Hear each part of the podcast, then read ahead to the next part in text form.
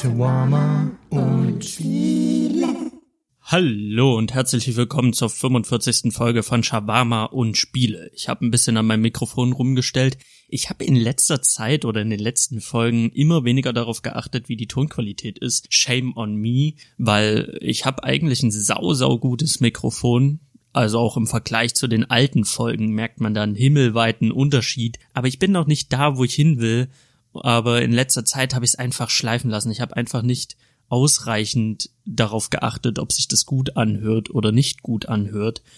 Und ich habe so ein Beringer Trebla-Einstellungsding was auch immer. Also es ist jetzt keine Soundkarte Deluxe, sondern es ist einfach so ein Beringer Ding, dessen Bezeichnung ich nicht kenne. Da sind so Rädchen dran und Schieber und ihr merkt, wieso die Qualität von meinem Podcast noch nicht dort ist, wo sie sein soll, weil ich einfach keine Ahnung von der Materie habe und ich immer so ein bisschen ausprobiere. Ich habe jetzt einfach den Bass hochgedreht und den linken Schieber so ein bisschen runtergedreht und hoffe einfach, dass dadurch die Tonqualität ein bisschen besser ist. Wenn sie nicht besser ist, dann werde ich einfach in der neuen Folge gucken, dass sie besser ist. Oder ich höre jetzt nochmal rein und nehme dann alles nochmal von vorne auf. Dann werdet ihr das hier gar nicht hören. Das ist immer mega strange, mit euch so offen zu reden und gleichzeitig zu wissen, dass es möglich ist, dass ich alles nochmal neu aufnehme und dann hört ihr gar nicht das, was ich gerade spreche. Aber wie auch immer. Ich habe auch gerade wenig Kopf dafür, mich damit zu beschäftigen, wie die Regler zu stehen haben und wie ich einfach eine sehr, sehr gute Podcast-Qualität auf den Tisch bringe, weil ich habe eigentlich schon damit zu kämpfen, überhaupt sinnvoll, das ist die falsche Formulierung, überhaupt in dem regelmäßigen Takt meine Folgen zu veröffentlichen, weil ich gerade im Studium hänge und sagen muss, dass Studenten live nicht ganz so entspannt ist, wie ich es mir vorgestellt habe oder wie mir das andere haben weismachen wollen vor meinem Studium.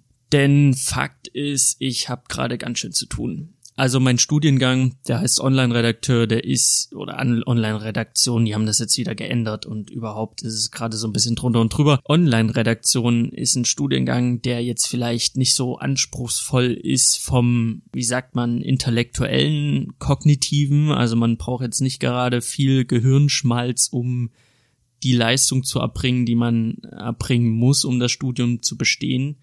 Das ist nicht so das Problem. Das Problem ist die Menge an Sachen, die ich zu tun habe.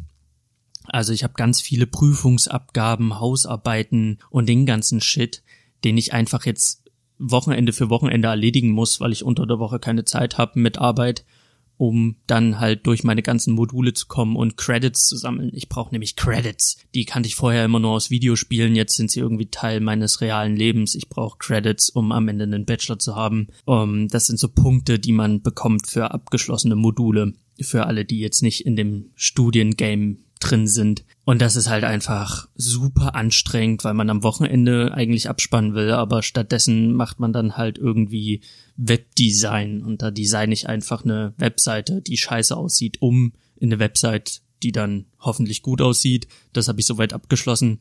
Aber es kommt halt jede Woche kommt irgendwie was Neues hinzu, weil irgendein Dozent immer irgendwas hat. Da kommt ein Dozent und will dann irgendwie eine Reflexion über, weiß ich nicht, gefühlt 40 Seiten, wo wir dann sagen müssen, was haben wir gelernt bei unserer Arbeit bei ihm, was äh, ist uns aufgefallen, was haben wir gefühlt, ist es uns gut gelungen, ist es uns nicht gut gelungen, haben wir irgendwelche Kompetenzen hinzugewonnen? Und wie hat sich das Verhältnis zu unseren Müttern verändert während unserer Arbeit und so ein Scheiß halt. Und dann ist es dann so, dass die Zeit für andere Dinge sehr knapp wird. Für Serien, für Videospiele und für den Podcast. Und das ist halt gerade so ein Krampf, weil ich das eigentlich nicht will. Ich will natürlich wie jeder andere Mensch auch Zeit haben für Freizeit, für Hobbys und das war mal angenehmer und entspannter. Und jetzt bis Februar habe ich einfach äh, einen sehr, sehr vollen Terminkalender. Aber ich werde mir das äh, Serien gucken und das Podcast aufnehmen und das Videospiele spielen natürlich nicht nehmen lassen. Ich spiele immer noch Videospiele und wenn ich die bis zwei Uhr morgens zocke und früh dann raus muss, dann ist es halt so.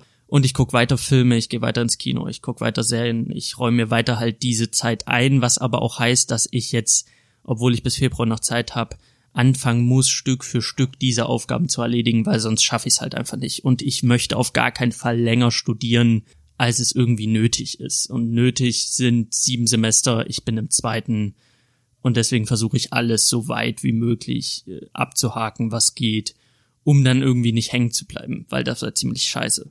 Also wenn die mir dann am Ende des Semesters sagen, so, okay, das, das und das Modul müssen sie nachholen, dann wird das im achten Semester stattfinden, weil ich das innerhalb der sieben Semester nicht schaffe. Und das heißt für mich einfach noch ein halbes Jahr mehr studieren und ich will nicht mehr. Ich will nicht mehr. Dafür habe ich mich nicht eingeschrieben. Ich habe mich eingeschrieben für Journalismus und es ist zu 50 Prozent Journalismus und das macht auch Spaß und das ist auch cool und da will ich auch gar nicht lügen. Aber die anderen 50 Prozent sind halt Gestaltung, Internet, Suchmaschinenoptimierung, HTML, CSS. Das sind interessante Themen, das sind Themen, die mir in dem Moment, wo ich mich damit beschäftige, Spaß machen, aber so im Gesamten sind das diese 50 Prozent, die mir unterm Strich dann doch gut aufs Ei gehen. Da habe ich eigentlich gar keinen Bock drauf. Auch so Webdesign, ich kann nicht designen, ich kann keinen Stift gerade halten, Farbkomposition ist nicht mein Ding. Obwohl ich zugeben muss, das, was ich gedesignt habe, sieht schon ziemlich fett aus, so. Ich werde nicht lügen. Das ist schon, da dachte ich mir, okay, Salim, wenn alle, all deine Pläne futsch gehen, wenn all deine Pläne dahin sind, dann designst du einfach geile Webseiten. Anscheinend hast du da ein verstecktes Talent, auch wenn du da keinen Bock hast und auch wenn du keinen Stift gerade halten kannst, aber eine Menüleiste gut in Szene setzen, ein Logo gestalten für eine Website, da, ja, da kann ich schon, Leute, Leute, das müsste ich eigentlich mal auf Instagram oder so posten. Mache ich nicht, aber bin ich schon so ein ganz kleines bisschen stolz drauf. Ja, was war neben Studium sonst so Phase bei mir? Ähm, The Handmaid's Tale war Phase. Ich habe vor einem Jahr oder zwei sogar, habe ich von The Handmaid's Tale gehört und die ganzen Podcasts und YouTube-Kanälen, denen ich folge, die waren ganz begeistert von The Handmaid's Tale. Und da war ich natürlich neugierig und wollte mir The Handmaid's Tale mal zu Gemüte führen, aber es war irgendwie nirgendwo available. Also die ganzen Streaming-Plattformen, die ich gerade hab, die ich bediene, hatten das halt nicht im Angebot. Das war so eine Lizenzgeschichte. Ich weiß auch gar nicht, wo das in Deutschland rumlag. Ich glaube, lange Zeit gab's das überhaupt nicht in Deutschland. Dann gab's auf Sky und pfui Teufel, ich werde kein Sky holen für The Handmaid's Tale aber da bin ich mir auch gar nicht sicher, ob die das hatten. Auf jeden Fall gab's das halt nicht auf Prime und auch nicht auf Netflix und deswegen habe ich das so ein bisschen aus dem Auge verloren, aber es war immer auf meiner Liste. Man kennt das ja. Man hat dann so eine Serie im Kopf und denkt sich, okay, die wolltest du gucken und wenn sich die Gelegenheit bietet, dann wirst du es tun. Bei mir ist es zum Beispiel aktuell noch Four Blocks und ähm, The Handmaid's Tale habe ich jetzt angefangen weil Lou hat so auf Amazon rumgescrollt oder keine Ahnung, wo sie sich schon wieder rumgetrieben hat im Internet und hat da gefunden, okay, The Handmaid's Tale ist bei Amazon. Und ich denke mir so, nice, ich habe ja Prime. Wir können sofort loslegen. Und da meint sie, nee, das ist in Amazon TV Channel irgendwas. Und das ist dann nochmal so ein extra Abo, was man abschließen muss, zusätzlich zu seinem Prime-Abo, was man hat. Und das fand ich schon ziemlich kacke. Aber man kann das halt 14 Tage kostenlos testen. Also dachte ich mir, komm, 14 Tage, mal sehen, wie viele Folgen wir schaffen. Und vielleicht kickt sie dann so sehr, dass wir dann für 3,99 halt noch einen Monat verlängern, weil so, who cares, 3,99 kleben mir jetzt nicht am Arsch, aber ich will halt jetzt nicht 1000 Abos haben, da bin ich immer so vorsichtig, ich finde zwei Abos mehr als genug. Und 3,99 läppert sich halt zusammen, wenn dann noch Disney Plus kommt, dachte ich mir, komm, du 14 Tage, guckst du mal vielleicht einen Monat mehr für 3,99, wenn du es nicht durchkriegst. Und so haben wir angefangen mit The Handmaid's Tale, der Reportermarkt. Das lief auch letztens auf Tele 5. Wir haben es dann auf Englisch geguckt und ich dachte vorher, dass es bei The Handmaid's Tale um so ein Mittelalter-Ding geht. Oder irgendwie Renaissance halt. The Handmaid's Tale, also die Markt, die, die Trude da, die irgendwas zu erzählen hat, der irgendwelche Ungerechtigkeiten widerfahren. Das war so mein Gedanke, so ein bisschen ähm, Intrige am Hof. Das dachte ich, kommt in dieser Serie vor oder wird thematisiert, weil ich überhaupt gar keinen Plassen hatte, worum es in der Serie geht. Ich habe nur gehört, dass sie sehr gut sein soll. Und dann haben wir angefangen und kurz bevor wir anfangen, meinte Lou, ja, das ist so dystopisch. Das spielt in, in so einer dystopischen Welt, die unserer realen Welt halt angepasst ist. Also so ein Was wäre wenn Szenario in einer unbestimmten, aber nicht sehr weit entfernten Zukunft. Also es ist schon so Smartphone, Maschinengewehr, Amerika, so wie wir es kennen, ohne große Technologie, ohne, ohne irgendwie Science Fiction zu sein, sondern es spielt schon in unserer Zeit, nur nimmt es halt so ein dystopisches Szenario ein. Und dann dachte ich mir, okay, das ist so gar nicht das, was ich mir vorgestellt hatte. Aber das muss ja nichts Schlechtes sein. In der Hauptrolle ist Elizabeth, Elizabeth, Elizabeth Moss, die die Protagonistin spielt, die das sau, sau gut macht. Also da ziehe ich wirklich meinen Hut, auch wenn ich sie echt unsympathisch finde.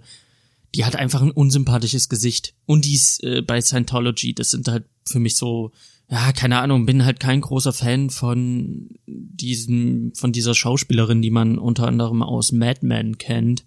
Aber das sollte mich dann nicht abhalten, diese Serie zu gucken. Es basiert auch auf einem Buch, das sollte man vielleicht noch wissen, bevor ich jetzt anfange, über den Inhalt zu reden. Einem Bestseller und die Serie hangelt sich gerade in der ersten Staffel, habe ich gelesen, nah an dem Buchgeschehen entlang, was auch The Handmaid's Tale heißt. Ja, worum geht's? Es geht um eine dystopische Variante unserer Welt, ähm, das sage ich ganz bewusst so, weil es halt, wie gesagt, auch in unserer Zeit ungefähr spielt. Es spielt in den USA, in Boston und die Welt ist praktisch am Ende oder vielmehr die Menschen sind am Ende, denn durch Umwelteinflüsse, durch die Umweltzerstörung, durch Atomunfälle, die nicht weiter beschrieben werden, also durch diverse Katastrophen, sind sehr, sehr viele Menschen oder ein Großteil der Menschen unfruchtbar geworden. Männer wie Frauen. Und dadurch hat die gesamte Menschheit natürlich ein Problem. Ein existenzielles Problem. Und natürlich habe ich nicht dieses eine Wort gerade zehnmal aufgenommen, weil ich mich die ganze Zeit versprochen habe. Also sowas würde ich niemals, niemals tun. Also wirklich nie würde ich da schummeln bei meinem Podcast.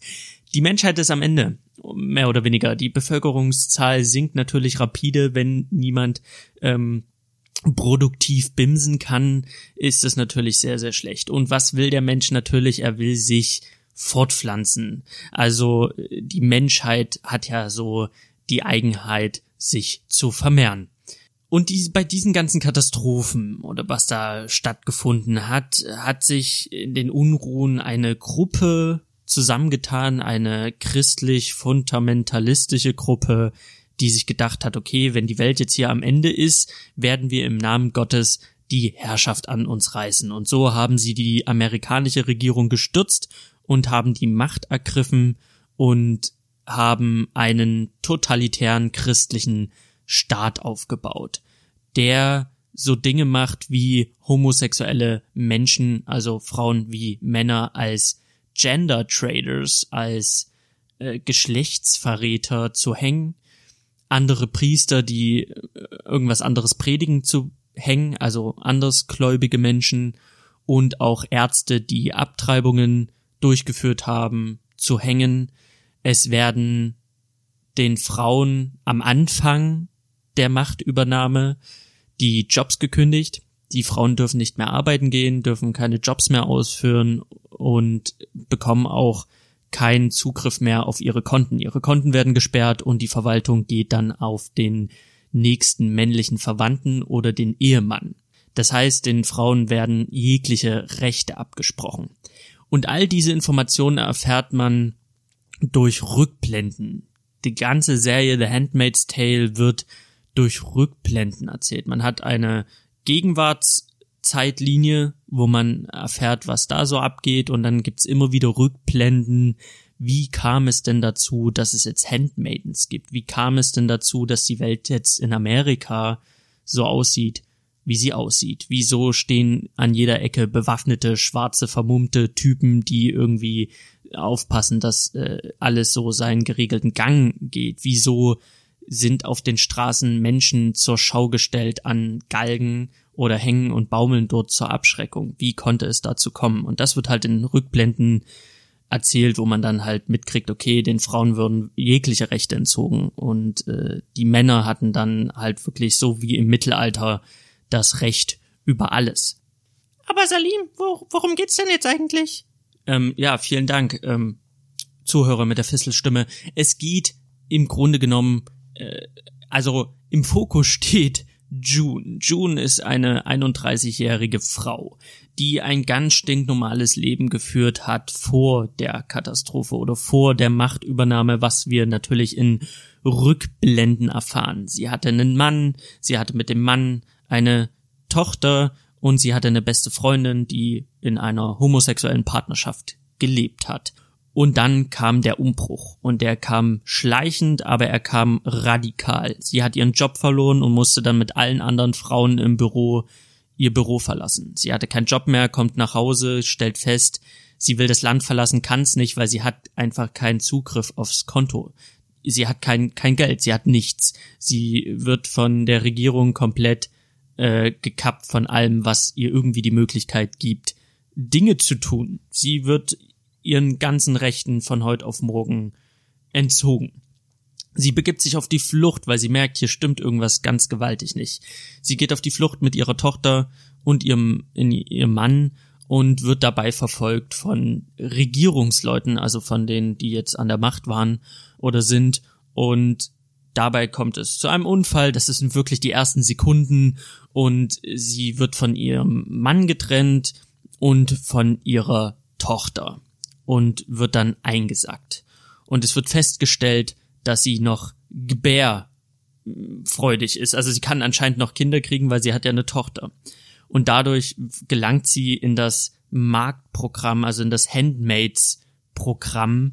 Und das Handmaids-Programm ist einfach eine Schule, wo alle Frauen versammelt werden, die noch Kinder kriegen können und die sonst keinerlei Rechte haben. Also Rebellen die sich aufgelehnt haben, Demonstrantinnen, Frauen, die einfach keinen Mann haben, Frauen, die niemanden haben, der sie irgendwie beschützt, oder Frauen, die halt einfach keine Stellung haben in der neuen Hierarchie, denn in, bei, bei der Handmaid's Tale gibt es noch eine gewisse Struktur wie im Mittelalter. Also es gibt privilegierte Familien, und es gibt halt die Niederen. Und von den Niederen werden die Frauen, die noch gebärfreudig sind oder die noch gebären können, in dieses Programm genommen. Und dort erhalten sie dann eine Schulung. Das ist wie eine Ausbildung, wo sie zu Handmaidens ausgebildet werden, ob sie wollen oder nicht.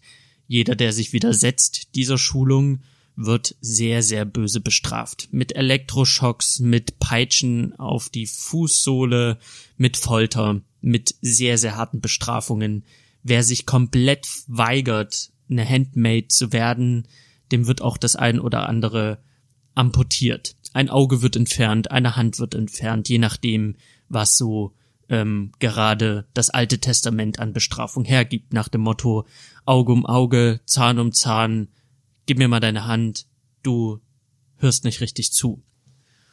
Und diese Handmaidens haben den Auftrag oder haben nur einen einzigen Zweck. Sie werden den privilegierten Familien zugeteilt, die keine Kinder kriegen können. Und von da an verlieren die Magden, die Mägde, verlieren von da an auch ihren Vor- und Zunamen. Sie haben keinen Namen mehr, sondern sie werden nur noch gerufen mit dem Namen ihres Meisters, ihres Commanders, ihres Herren. Also der Herr im Haus ist zum Beispiel Fred, und dann heißt die Mark, die zu ihm kommt, Off-Thread. Also im Englischen heißt es Off-Thread, im Deutschen heißt es Des-Thread, also es setzt sich zusammen aus der Zugehörigkeit und den Namen des Commanders.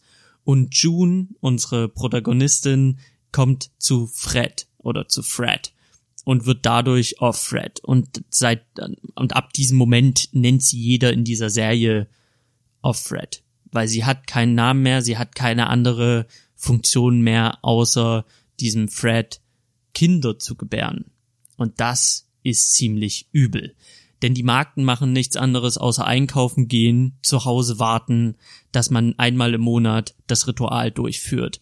Und das Ritual sieht so aus, dass die Magd in das Bett geht von dieser Familie, von diesem Ehepaar.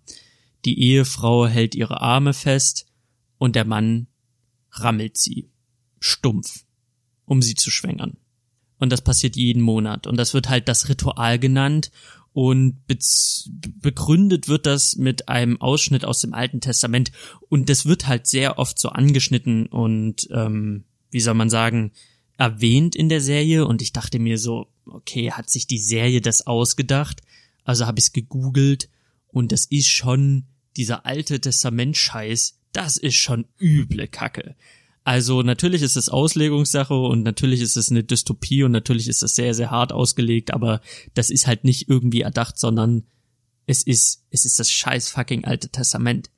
Und die berufen sich, diese Fundamentalisten berufen sich halt auf eine, auf ein Kapitel in der Bibel.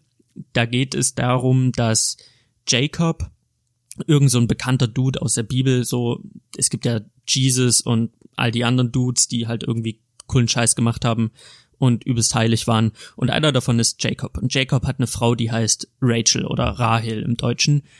Und Jacob und Rahel können keine Kinder gebären und Rahel rastet halt übelst aus, weil sie halt keine Kinder gebären kann und ist halt so, Dude, wenn ich keine Kinder kriegen kann, dann bummst doch bitte die Magd und mach mit der Magd, mit unserer Angestellten das Kind, damit Gott uns endlich Kinder gebärt, also schenkt, irgendwie sowas. Und das steht halt in der fucking Bibel. Das steht da drin. Und das nimmt halt, die ganze Serie nimmt das halt als Ausgangspunkt, um das halt weiter zu stricken, wie halt christliche Fundamentalisten sich das halt auslegen würden, um halt diese kranke Scheiße abzuziehen. Also nur, um mal kurz so aus dem Alten Testament zu lesen. Ich denke, das geht klar, oder? Altes Testament öffentlich vorlesen? Da hat doch keiner mehr Rechte dran. Jesus ist seit über 70 Jahren tot, da, da gibt's keine Rechte, oder? Das ist Open Source Material. Wäre halt jetzt blöd, wenn meine Folge irgendwie ähm, weggefleckt wird, weil, weil ich hier irgendwie dem Autor irgendwie sein Urheberrecht. Gibt's da Urheberrecht? Ich, ich hoffe, Gott ist jetzt cool damit, dass ich seine Botschaft verteile. Als Rahel sah, dass sie Jakob keine Kinder gebar, wurde sie eifersüchtig auf ihre Schwester. Sie sagte zu Jakob, Verschaffe mir Söhne, wenn nicht, sterbe ich. Da wurde Jakob zornig auf Rahel und sagte, nehme ich etwa die Stelle Gottes ein, der dir die Leibesfrucht versagt? Sie antwortete, da ist meine Magd, Billa. Geh zu ihr, geh zu ihr heißt einfach im, im Bibeltext so, bims die mal hart. Sie soll auf meinen Knien gebären, dann komme auch ich durch sie zu Kindern. Weird as fuckens meiner Meinung nach, aber, also ich will jetzt auch keinen Gläubigen zu nahe treten, aber das ist schon weirder Shit. So, hands down. Das ist schon, wie auch immer. Und diese, diese Passage geht noch sehr, sehr lang und es geht darum, dass halt Jakob dann sich vereinigt mit der Magd. Und in der Handmaid's Tale geht es halt genau darum. Und das ist super, super schräg. Diese Sexszenen sind einfach super weird anzusehen. Die sind einfach sehr, sehr befremdlich. Und die June äh, als Markt of Fred, das tut einem so leid. Das ist so heftig. Jede Folge grenzt an einem Folterporn. Nicht im Sinne von Gewaltdarstellung, sondern das ist halt oder diese psychische Gewalt, die da stattfindet, kontinuierlich, das ist unfassbar. Es gibt natürlich auch andere Marken, die heißen dann Off Clan, Off Warren, Off Michael, Off Vishni hast du nie gesehen. Und die machen halt alle dasselbe. Die gehen dort hin, die wohnen in den Häusern, die werden halt von den Commanders einmal im Monat bestiegen, um halt Kinder zu gebären. Und wenn die Kinder gebären, werden die Kinder halt von der Nabelschnur ab weggerissen und halt den privilegierten Familien halt übergeben und die Magd selber darf nicht wirklich Kontakt zu dem Kind haben, darf sich nicht wirklich um das Kind kümmern, weil sie gebärt ist wirklich nur für die Privilegierten. Und das ist so hart. Also was mit den Frauen dort passiert, was da thematisiert wird, also ähm, thematisiert wird halt Homophobie, was thematisiert wird, ist die Beschneidung der Frau, was echt fürchterlich kranke Scheiße ist. Es wird wirklich das Schlimmste, was sich die Menschheit leider Gottes schon ausgedacht hat, wird da halt verarbeitet. Und das ist halt der große Punkt von The Handmaid's Tale. Diese Dystopie ist nicht so dystopisch, dass man sagt, okay, es wird niemals passieren. Das ist jetzt nicht irgendwie so, okay, Naturkatastrophe, die Welt steht unter Wasser wie bei Waterworld und alle surfen irgendwie über die Welt, weil überall Wasser ist. Oder so eine Dystopie wie, keine Ahnung, hast du nie gesehen, alles ist kaputt und die, die kämpfen gegen die Zombies, wo man sich dann auch denkt, okay, Zombie-Apokalypse ist ein bisschen sehr weit weg von meiner Realität. The Handmaid's Tale thematisiert etwas, was in unserer Welt stattgefunden hat, was in anderen Ländern immer noch stattfindet und es ist halt einfach sehr, sehr nah an der Realität und man senkt sich ganz oft, wenn so ein fundamentalistisches System irgendwo die Macht ergreift, dann wird safe so eine Scheiße abgehen. Das ist, das steht außer Frage. Deswegen ist diese Serie so beeindruckend, weil man so nah dran ist und mal, man, weil man sich das so gut vorstellen kann und weil es einfach passiert. Lou meinte während des Guckens, weil es geht dann auch um Flüchtlinge, es geht natürlich darum, dass viele aus Amerika aus wegen diesen Zuständen flüchten nach Kanada, nach Mexiko, wo es diese Handmaidens nicht gibt, wo es dieses fundamentalistische System nicht gibt. Und Lou meinte dann auch, okay, wie ist es in Kanada? Ist es da normal? Sind die da alle so? Wie sieht diese Welt außerhalb der Grenzen von Amerika denn so aus? Und ich denke halt, und das wird dann halt auch mehr oder weniger bestätigt, in Kanada ist die Welt noch insofern in Ordnung, dass da niemand zum Sex gezwungen wird und auch niemand äh, eine Gebärmaschine wird, sondern da, da ist alles irgendwie chillig und auch in Mexiko ist es relativ entspannt. Das Ding ist halt wirklich, das findet halt in Amerika statt, auch wenn auf der ganzen Welt ähm, die Geburtenrate zurückgeht und ganz viele unfruchtbar sind. Und dann muss ich, das hat mir so verdeutlicht, dass dieses Szenario nicht so weit weg ist, weil ich sitze in Deutschland und Homosexualität ist hier weitestgehend akzeptiert. Es gibt immer noch homophobe Spasten, aber es gibt halt, ja, Spast ist ein, ist ein blödes Wort. Das nehme ich mal zurück. Es gibt halt homophobe Spackos und ähm, Zurückgebliebene.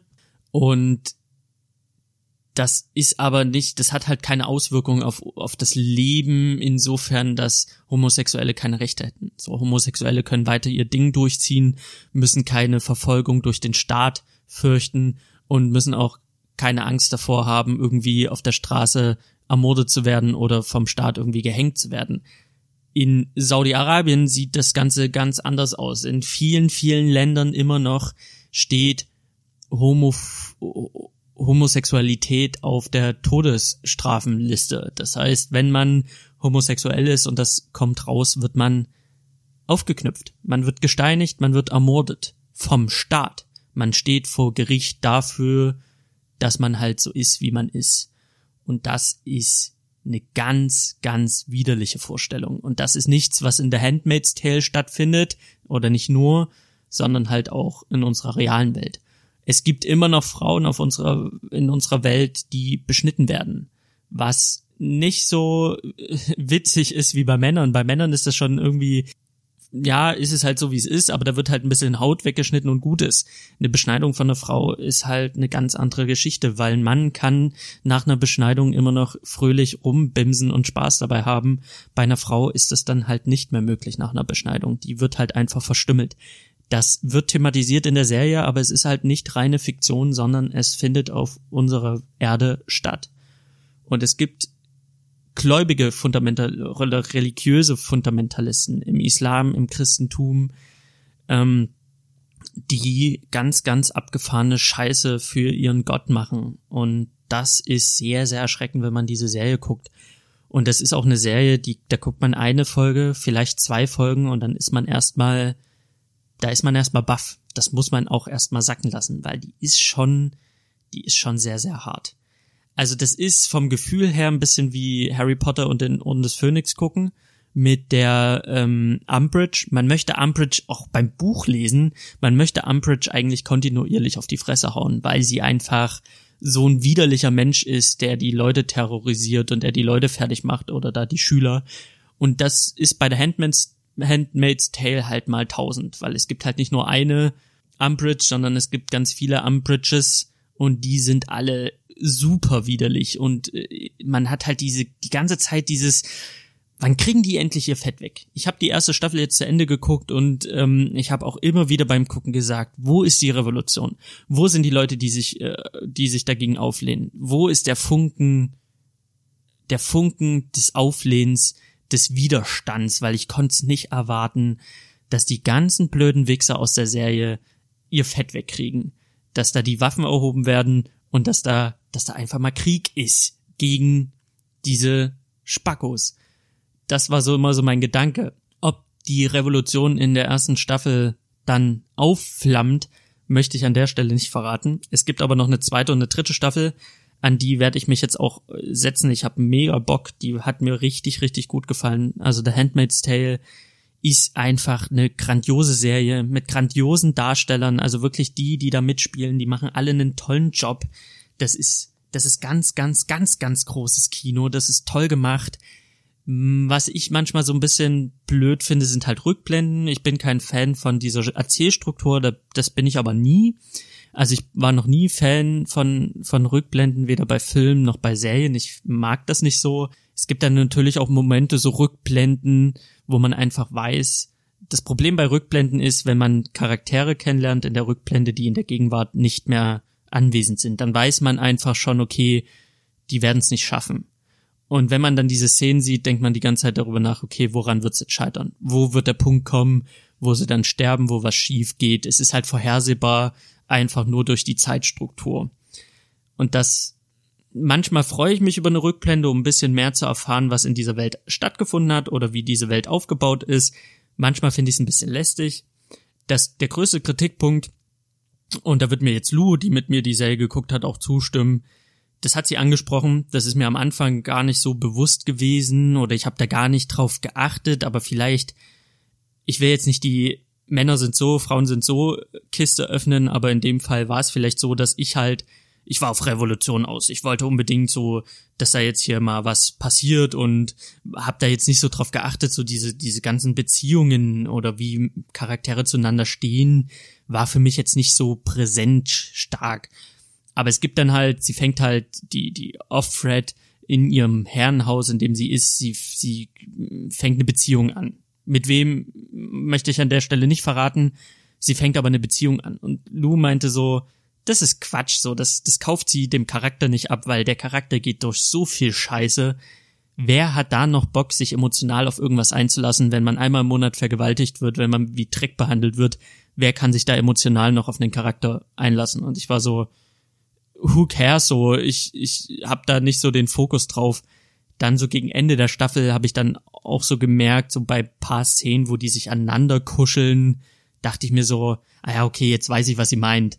Das ist halt einfach ein Mensch, der psychisch gebrochen wird, ein Mensch, der körperlich gebrochen wird, dass der dann halt einfach innerhalb seines Peiniger-Habitats eine emotionale Beziehung zu einem Menschen aufbaut und da einen auf Beziehung macht.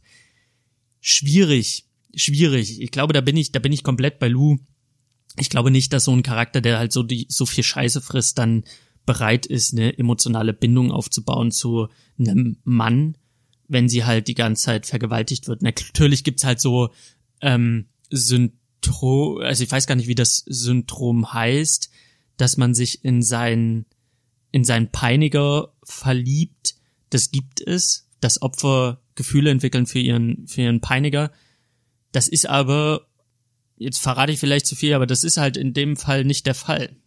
Das heißt, es ist halt einfach so ein bisschen, das kaufe ich der Serie halt nicht ab. Da hat sie eine Schwachstelle. Dann die Rückblenden, dann ist es halt so, nee, das ist es. Das sind die Schwachstellen, die ich habe. Ansonsten ist es phänomenal. Es ist so krass. Es ist so krass und ich würde es jedem empfehlen, nehmt mal die 14 Tage, könnt ihr jetzt machen, 14 Tage kostenlos.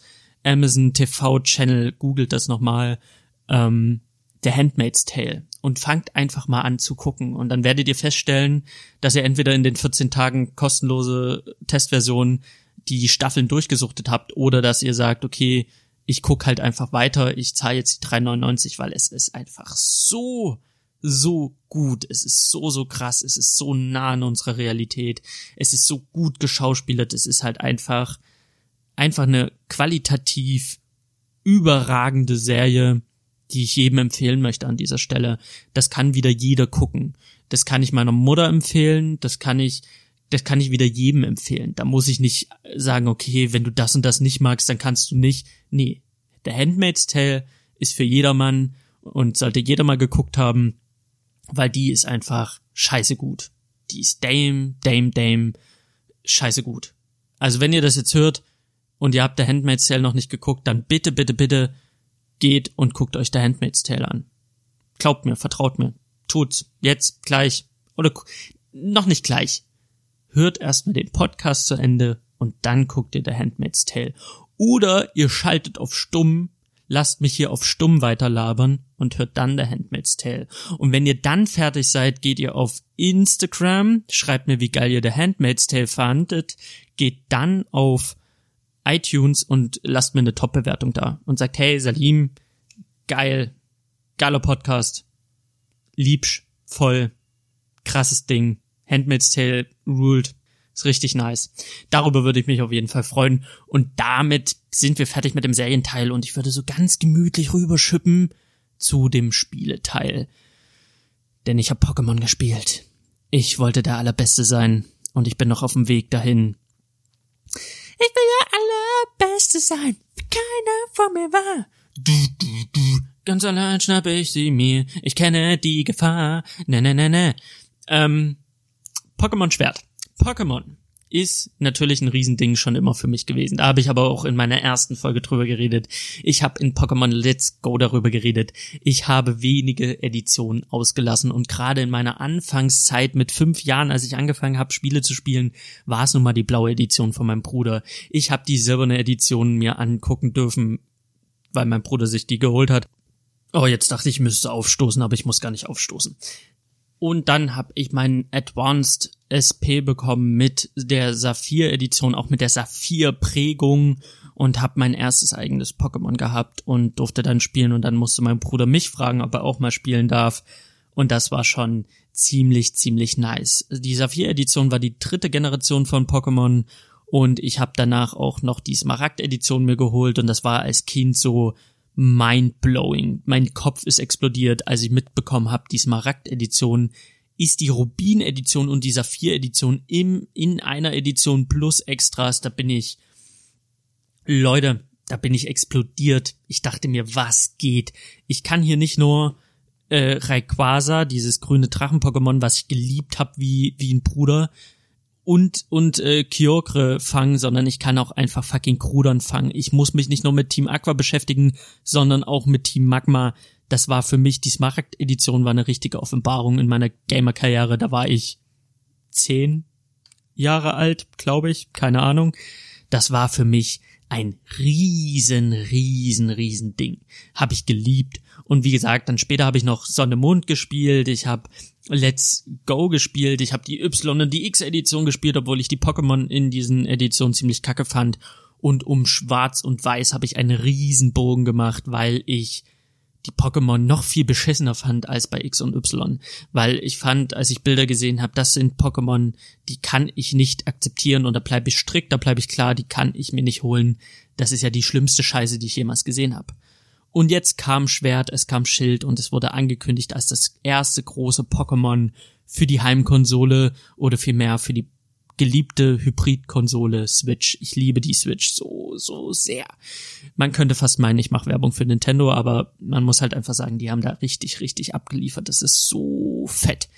Und ich habe mir Pokémon natürlich geholt. Weil es gab da vorher so eine mega Kontroverse und so ein Shitstorm von wegen, ich kann nicht alle Pokémon fangen, die ich will. Dieses Dynamaxing fand ich persönlich auch nicht geil, aber es hat mich jetzt nicht so super gestört, aber diese ganzen Pokémon Hardcore Nerds waren so Game Freaks, die Schweine, wir können gar nicht unsere ganzen Pokémon fangen, das ist so eine Kacke. Und ich dachte mir so, ja, okay, jetzt wartet doch mal ab, guckt es euch doch erstmal an.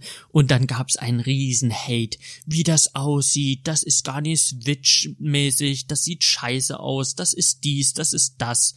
Und am Ende haben sie es doch eh alle geholt. Also das Spiel ist das beste beste Nintendo-Exklusivspiel, äh, was ich gelesen habe. Auf jeden Fall sechs Millionen Mal hat sich die Scheiße verkauft. Also auch in meiner Freundesliste spielt jeder Pokémon und dann denke ich mir so, okay, ich glaube, selbst die Hanseln, die sich aufgeregt haben, haben sich am Ende Pokémon geholt. Und das, äh, ja, finde ich dann halt auch immer so affig, Leute. Spielt es oder spielt es nicht, aber dann auch so, ach, es gab ja da wieder irgendwelche, wie sagt man, so Unterschriften, Sammelaktionen, so Petitionen nennt sich das, wo, wo die Leute da irgendwie Schwert und Schild nochmal vor, vor Release ummuscheln wo, wollten. Als ob Game Freaks dann sagt, naja Leute, wenn das so ist, dann machen wir natürlich 800 Pokémon, weil natürlich haben wir die Zeit, nochmal 400 mehr Pokémon zu designen und die Animation zu entwickeln, weil wir haben ja nichts anderes zu tun und wir sind natürlich ein Milliardenunternehmen mit Millionen Arbeitern, die das jetzt einfach stemmen könnten. Also fand ich dann auch so ein bisschen affig. Aber wie auch immer, ich habe mir dann Schwert geholt und muss sagen, so ganz grundsätzlich, es ist natürlich Pokémon. Es ist wieder Pokémon und da muss ich auch gestehen, ich glaube bei Schwarz und Weiß, auch wenn ich es ausgelassen habe, auch wenn ich die Pokémon scheiße finde, auch da hätte ich bestimmt meinen Spaß gehabt, einfach durch das Pokémon-Prinzip. Das zieht für mich einfach komplett. Kämpfe, rundenbasierend, Pokémon fangen, Pokémon sammeln, Team zusammenstellen, das schwere Schere, Stein, Papier-Prinzip mit den Elementen Pokémon, die Formel, die es seit 94 gibt, 95, 96, ich muss nochmal nachgucken, die ist einfach, die läuft. Die läuft damals, die läuft heute. Das ist, das, das macht einfach Spaß. Das ist ganz einfach so. Und als ich angefangen habe, Pokémon Schwert zu spielen, oder ich habe die Schwertedition geholt, musste ich am Anfang in meinem Anfangsdorf erstmal feststellen, wie wunder wunderschön dieses Spiel ist. Es ist einfach wunderschön. Es hat so ein bisschen den Stil von England. Es ist alles in so einem England-Stil gehalten oder es sieht so aus, wie sich halt die Japaner England vorstellen, so mit ein paar Abänderungen. Und man kommt aus seinem Haus und die Wiese blüht und die Pokémon tollen darum und die Blumen sprießen und man läuft dann so den Hügel runter in das Tal, in die erste Stadt und das ist einfach lit as fuckens. Das braucht mir niemand was anderes zu erzählen. Das sieht super hart fett aus und hat mir erstmal richtig, richtig gut gefallen, weil da hat man gesehen, okay, das ist halt kein DS-Spiel mehr, das ist kein Gameboy-Spiel mehr, sondern hey, das ist ein Pokémon auf der Switch, auf der motherfucking Switch und das präsentieren sie dir von der ersten Sekunde in der Stadt. Und ich dachte mir so, wow, okay, ich hab super hart Bock das Fangen oder die ersten Wiesen, die man dann besucht, das Fangen ist das alte Fangprinzip noch vor Let's Go. In Let's Go hat man einen Pokéball geworfen mit dem Joy-Con. Hier wirft man ihn wieder ganz klassisch per Tastendruck. Man muss das Pokémon vorher schwächen. Das sind ja alles Dinge, die Hardcore-Fans bei Let's Go nicht so geil fanden. Ich fand Let's Go rundum cool so. Es hat mir sehr, sehr viel Spaß gemacht, gerade weil es da die 150 ersten gab. Da war ich gar nicht, gar nicht gegen aber bin jetzt auch nicht böse, dass sie das alte Fangsystem, das klassische Fangsystem wieder mit drinne haben. Es gibt Trainerkämpfe, es gibt wieder Arena-Kämpfe und diesmal sind diese Arena-Kämpfe auf dem Weg zum Champ tatsächliche Arena-Kämpfe. Weil, wie bei jedem Pokémon, möchte man der Champion werden, der beste Trainer und auf dem Weg dahin muss man nicht nur Pokémon fangen und trainieren, sondern man muss sich auch Orden holen.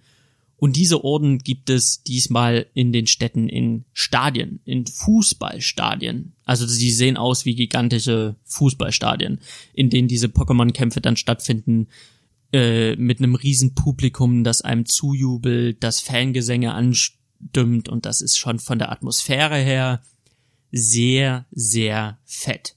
In jeder Arena gibt es dann eine Arena-Prüfung, die man absolvieren muss bis man, um dann halt zum, zum Arena-Leiter zu kommen. Früher war es ja so, man musste dann die Trainer besiegen, um zu dem, zum Arena-Leiter zu bekommen oder einfache Schalterrätsel lösen, um dann dorthin zu kommen. Hier ist es so, es gibt wieder so kleine Minispiele wie Schafe hüten, Schalterrätsel, aber in einem sehr, sehr großen Stil. Oder ja, es gibt so ganz viele, ganz viele Sachen, die man, die man machen muss um dann zu dem, zum Arenaleiter zu kommen. Also jede Arena hat so seine eigene Prüfung und das ist sehr kreativ gelöst, das ist sehr spaßig gelöst, das ist, das bringt auch so ein bisschen frischen Wind mit rein. Es gibt natürlich immer noch Trainerkämpfe bis zum Arenaleiter, aber im Fokus steht halt diese Arena-Prüfung. Und wenn man dann beim Leiter ist, steht man auf diesem riesigen Fußballfeld und dort kämpft man dann gegen den Arenaleiter und äh, hat dort dann die Möglichkeit, in dieser Arena Dynamaxing zu betreiben. Dynamaxing ist das große neue Feature. Das heißt, das Pokémon wird halt gigantisch groß, so haushoch und hat dann drei Runden lang mega heftige Dynamax-Attacken. Sieht ein bisschen albern aus, sieht bei vielen Pokémon richtig scheiße aus, wenn die haushoch werden. Da denkt man sich, okay, wär's mal lieber klein geblieben, das wäre wesentlich cooler. So ein Glurak sieht halt richtig fett aus, aber das ist halt auch wirklich so die Ausnahme. Die anderen Pokémon werden halt einfach nur groß und komisch. Es gibt ein Pokémon, das sieht richtig scheiße aus in klein und dann wird es groß und sieht aus wie ein Hochhaus. Und ich denke mir so, what? Das ist ein Haus. Kämpfe ich gerade gegen ein Haus? Aber gut, da kommen wir zum Design. Das ist nochmal ein ganz anderer Punkt, da komme ich noch später zu. Auf jeden Fall gibt's dann die Kämpfe. Die Kämpfe sind cool. Und so reist man durch die Welt von Arena zu Arena, sammelt Orden, um am Ende gegen die Top 4 zu kämpfen. Dachte ich, denn es gibt gar keine Top 4. Aber da kommen wir gleich zu. Oder kommen wir jetzt gleich zu? Wir kommen jetzt gleich zu, weil das hat mich wirklich gestört. Das ist ein tolles Spiel. Das ist klassisch Pokémon. Es wird gefangen, es wird trainiert, es wird gekämpft. Und es gibt dann diese diese letzte Arena und in dieser letzten Arena gibt es nicht die Top 4, sondern es ist so ein bisschen wie ein Turnier aufgebaut und bei diesem Turnier kämpft man dann nicht gegen eine Top 4, sondern man kämpft gegen die Arenaleiter, die man bereits besiegt hat oder gegen eine Auswahl von diesen Arenaleitern oder gegen seine Rivalen, die man halt sammelt. Es gibt wieder einen Rivalen, der Rivale ist super hart nervig dann gibt's noch einen zweiten Rivalen, der ne weniger wichtig ist, aber auch super hart nervig.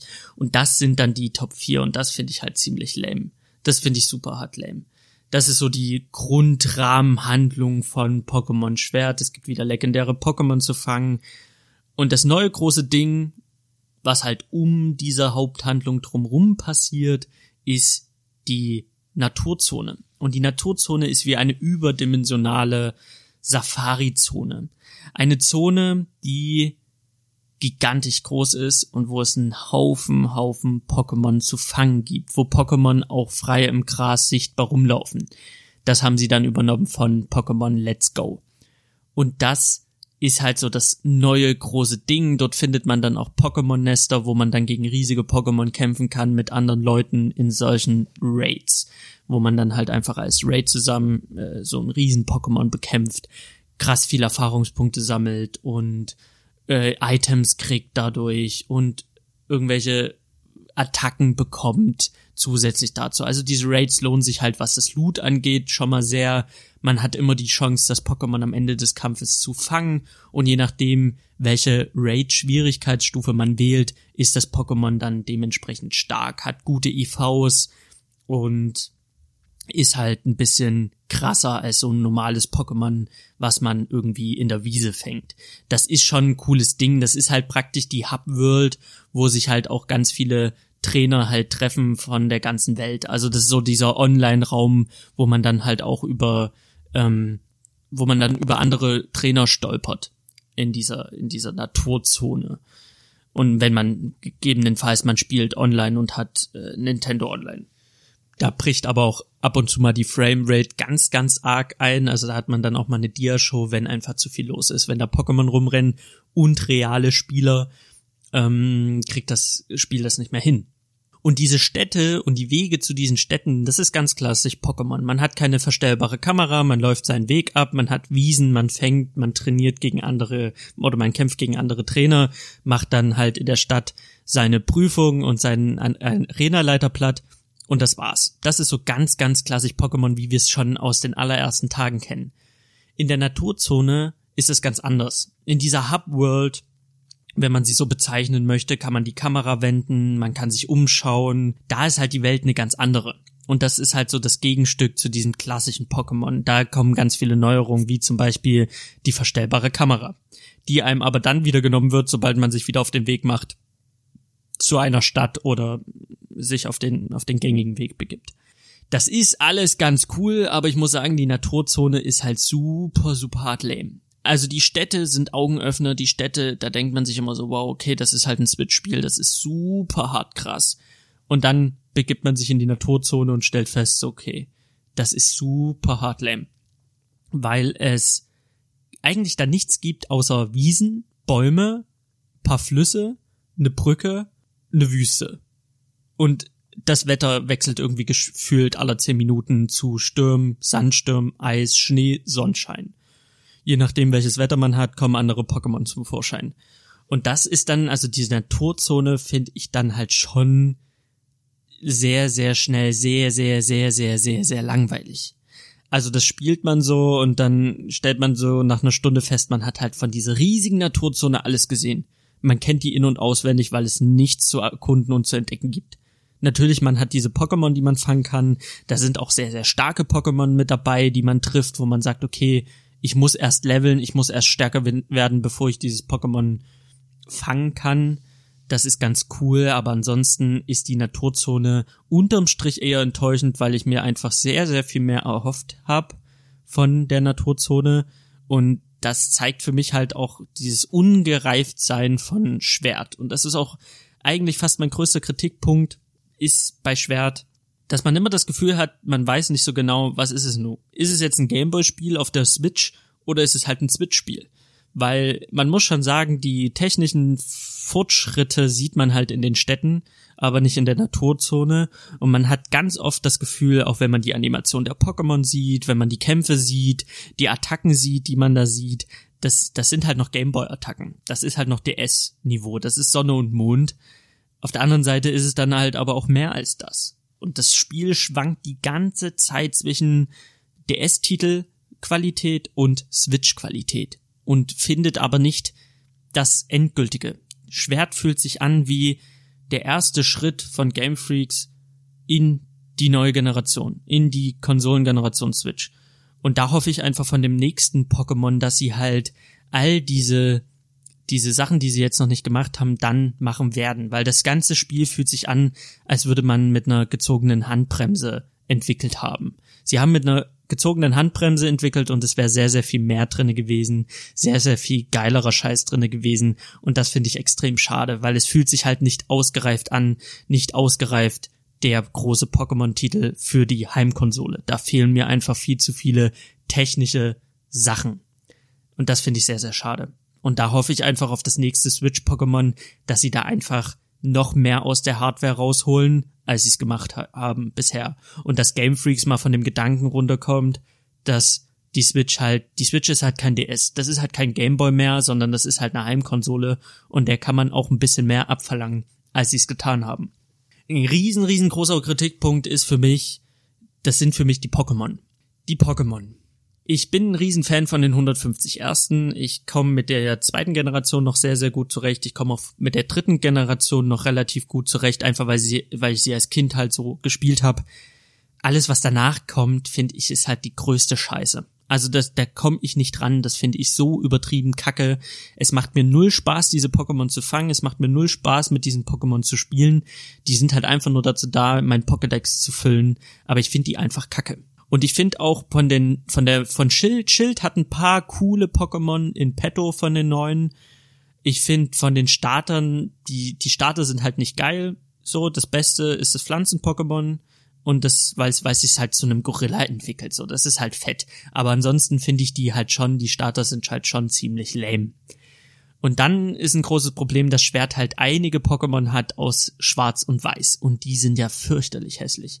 Und ich finde auch manche neuen, neue Pokémon, das geht halt für mich nicht klar. Also für mich geht nicht klar, dass ich gegen einen Apfel kämpfe. Und es ist halt einfach nur ein Apfel mit zwei, zwei Kulleraugen. Und mehr ist es nicht. Und der, das Scheißvieh heißt noch Knapfel. Gut, es entwickelt sich zu, zu so einem kleinen Mini-Drachen, der ist ganz süß. Aber grundsätzlich ist es einfach mal ein scheiß Apfel.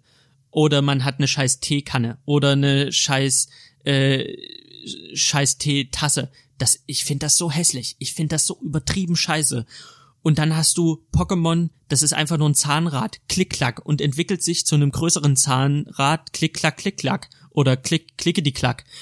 Das ist doch nicht, das kann's doch nicht sein. Wenn man sich die Entwicklung anguckt von einem Klumander zu einem Klicke die Klack, Klack, das ist eine dumme Scheiße. Also wirklich, dann muss man irgendwann mal auch einfach aufhören. Dann hat man bei fast 900 Pokémon einfach alles zum Pokémon gemacht, was geht. Da hat man kreativ alles aus, ausgeschöpft, was möglich ist. Dann muss man einfach auch einfach mal die Kiste zumachen und mit dem arbeiten, was man hat. Und dann finde ich halt auch diese blöde Ausrede, wir haben nur 400 Pokémon und deswegen gibt's halt die und die Pokémon nicht. Das ist okay, das ist okay. Aber ich verstehe nicht, wieso ein Shiggy, ein Bisasam, oldschool geile Pokémon, die halt wirklich so fett sind, dass die rausgenommen werden für ein Klickety-Klack. Wenn man ein Kontingent hat von 400, dann muss man in diese 400 geile Pokémon stecken. Und dann verstehe ich nicht, wieso ein Haufen Kack-Pokémon da reinkommen, wie zum Beispiel dieses Fisch-Barschvieh, ich weiß gar nicht, wie es heißt, auch von Pokémon äh, Weiß und Schwarz, soweit ich weiß, dass das reinkommt, aber kein Shiggy. Wie cool wäre es gewesen, wenn man an dem Fluss lang fährt und da sieht man einen Shiggy durch die Gegend laufen. Und dann fährt man in den Wald rein und da kommt einem Bisasam entgegen. Das wäre fett. Klumanda hat's in die Edition geschafft, die aber nicht. Und selbst dann könnte man, wenn man Let's Go hat, könnte man ja sagen, okay, ich habe Let's Go und ich lade mir einfach die Starter von Let's Go, also Shiggy, Klumanda ähm, und Bisasam, die lade ich mir halt einfach in Schwert. Aber nee, geht halt nicht. Soll vielleicht noch kommen, aber aktuell geht's halt nicht. Und das finde ich sehr, sehr schade. Und das finde ich sehr, sehr traurig, weil jedes kackdesignte Pokémon, was mir entgegenspringt, da gibt's auch so eine Bärenfalle, so ein Bärenfallen-Pokémon. Da frag ich mich, wieso? Wieso hat's das Pokémon geschafft in die 400, aber kein Shiggy und kein, kein Bisasam? All diese 150 Ersten, die sind, die sind perfekt. Das sind die perfekten fucking perfekten Pokémon. Und die sind nicht drinne.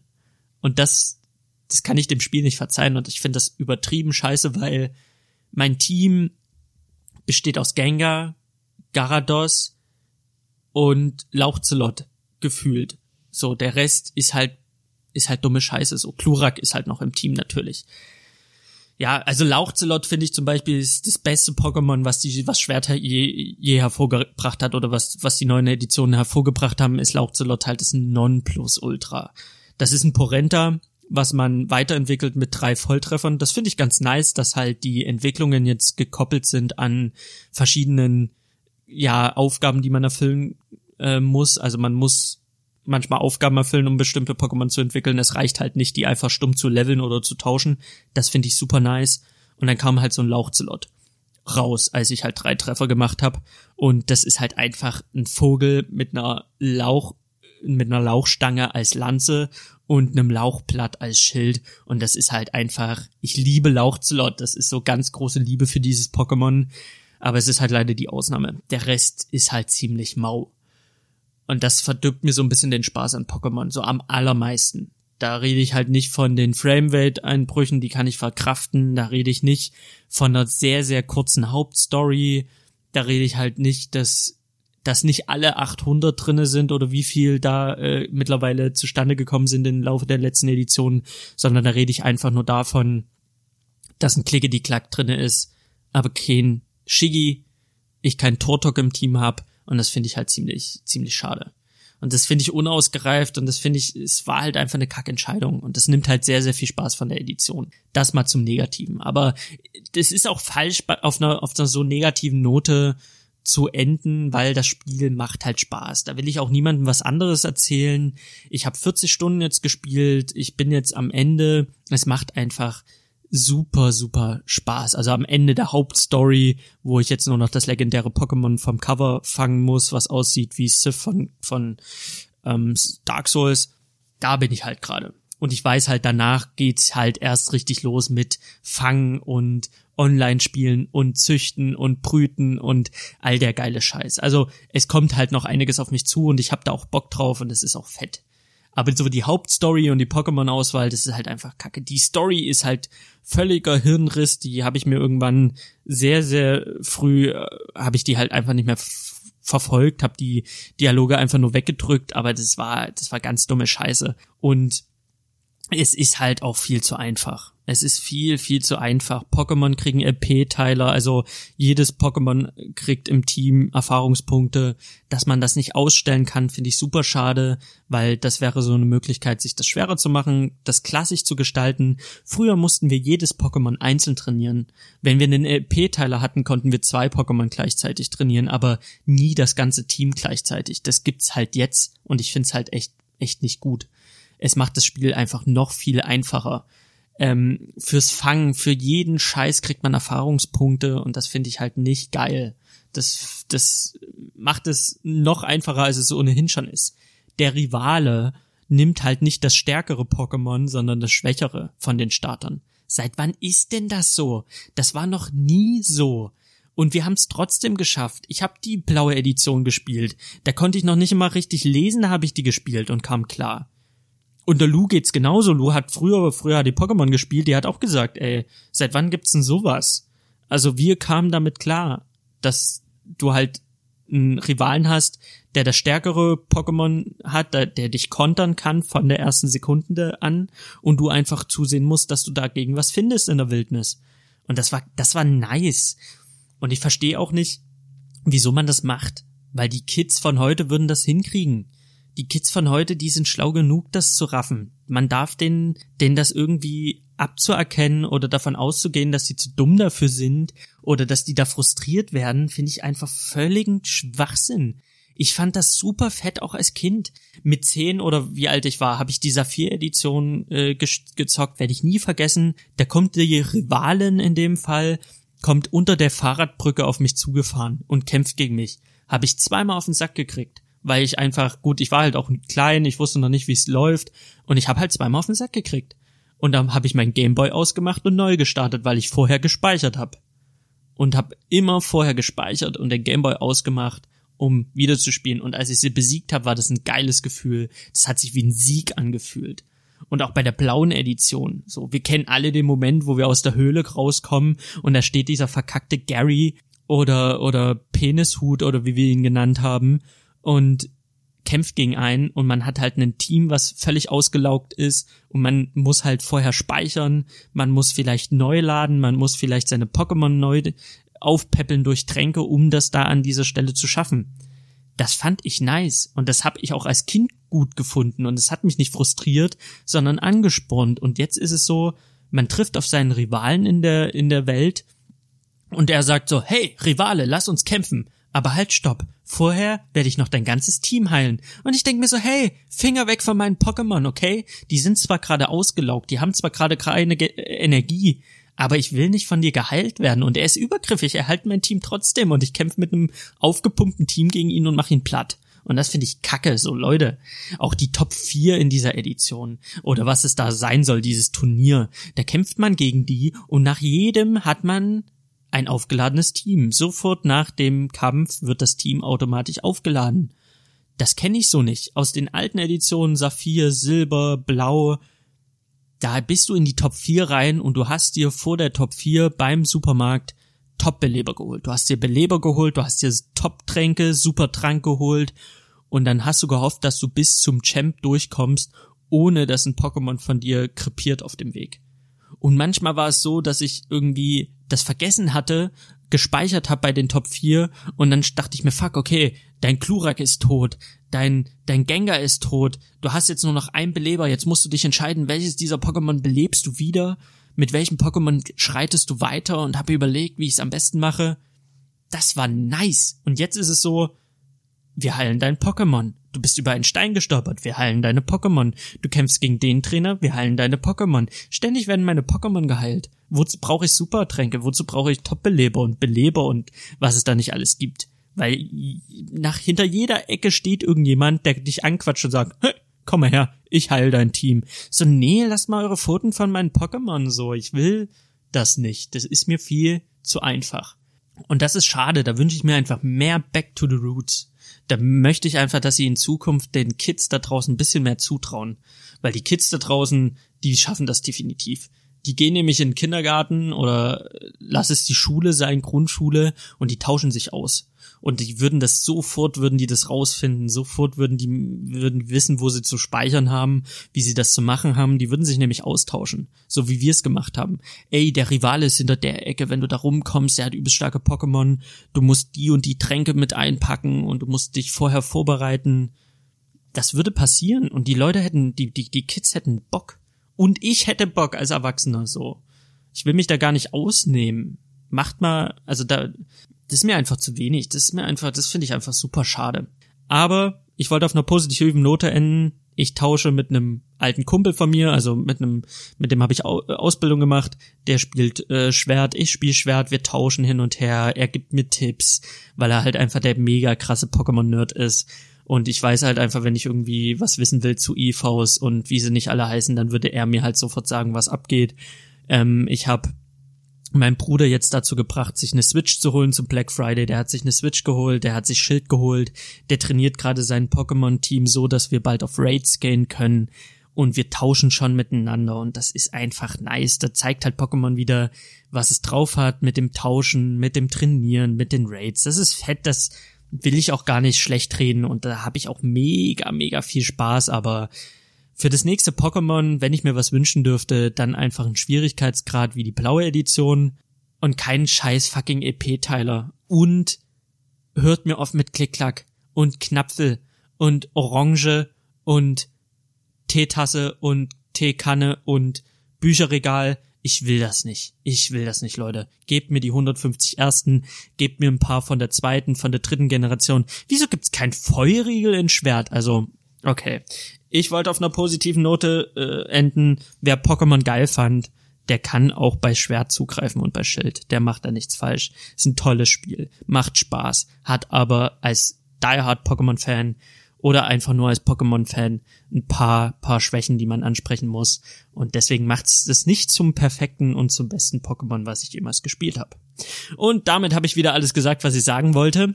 Die Lou wird mich an der Stelle bestimmt auslachen, weil sie zieht mich damit auf, dass ich das immer sage, aber sie hat auch all, sie hat auch das Recht dazu. Immer wieder sag ich, das, aber das ist meine Catchphrase. Kommt damit zurecht. Und damit habe ich wieder alles gesagt, was ich sagen wollte. Ich wünsche euch einen wunderschönen Morgen, einen wunderschönen Abend, einen wunderschönen Mittag. Egal wann ihr das hört, schreibt mir eine Rezension auf iTunes. Ich bitte euch drum. Geht auf iTunes. Nee, geht auf Instagram, schreibt mir dort.